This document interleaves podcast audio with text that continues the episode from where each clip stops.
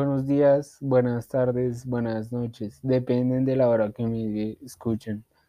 Bueno, en este día vamos a hablar sobre la relación que hay o hubo entre Anuel y Tekashi 69. Quiero subrayar que en el capítulo de hoy vamos a conocerlos a ellos para desembocar en el tema que queremos acoger. Comencemos con Daniel Hernández, o mejor conocido como Tekachi 69. Nació en Estados Unidos con padres latinos, su madre mexicana, su padre biológico no lo conoció, su padrastro, el novio de su mamá en el momento, fue quien lo crió.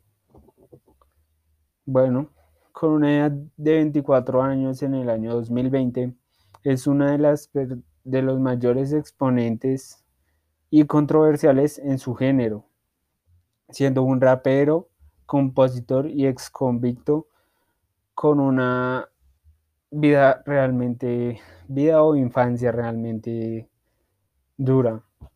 A sus 13 años asesinaron a su padrastro, quien fue el que lo crió desde bebé, viéndose obligado realmente a dejar la escuela y ponerse a trabajar, viendo realmente es una infancia dura realmente no conociste a tu padre, imagínate que te acoges al cariño de un padrastro y que también lo asesinen, realmente debe ser muy duro.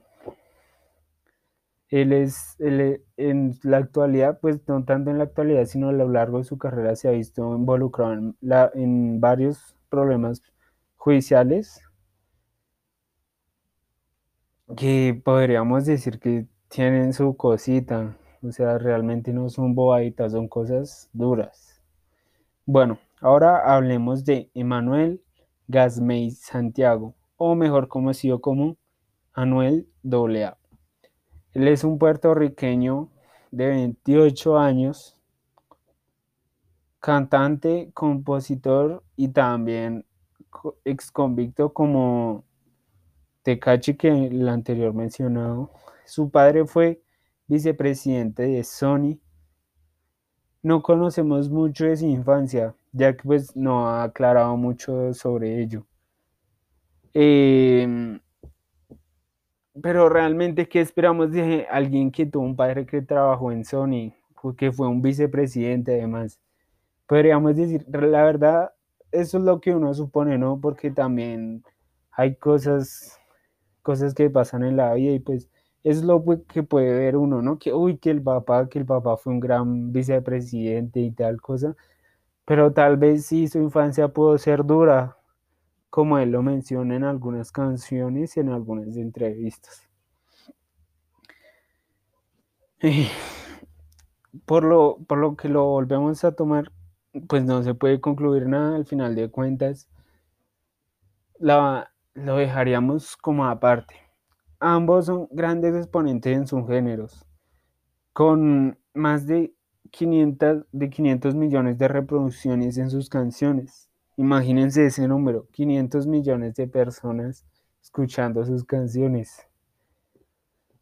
Anuel con 23 millones, 23.3, es que no son solo 23, 23.3 millones de seguidores en Instagram y Tecachi con 24.5 millones también son muy influyentes en las redes. A lo que volvemos como con lo que dije con Tecachi, son gente que realmente son, ¿cómo decirlo? Son, son muy influyentes, por valga la redundancia ya pronunciado, son muy influyentes en el, en el género, en, los, en sus géneros y en su este, ya que digamos, podemos abordar, me estoy adelantando, pero podemos abordar como las, los problemas judiciales. Todo esto nos haría ver que realmente son personas muy, muy importantes pues en el, en el género, en el ámbito artístico. Que a mucha gente les cae bien, a mucha gente mal, eso es cuestión de gustos realmente yo soy una persona que los, los ha escuchado y que les parece pues obvio, no todos tienen las mejores canciones, no siempre son las mejores canciones, pero tampoco tienen las más malas. Les los escucho, tienen buenas canciones, o sea, tienen buenos, como también tienen malos temas. Y dejando por hoy nomás, dejaremos aquí el episodio. Ya dimos una descripción más a fondo sobre ellos. En el próximo capítulo, si nos empezaremos a involucrar más en sus, por decirlo así, en sus, en sus carreras, en lo, en lo que ha pasado y a llegar al punto en la relación de amistad. Eso es lo que quiero exponer yo en este podcast tener en cuenta la amistad y quise sacar a, flote esta pues esta amistad entre comillas porque no es así.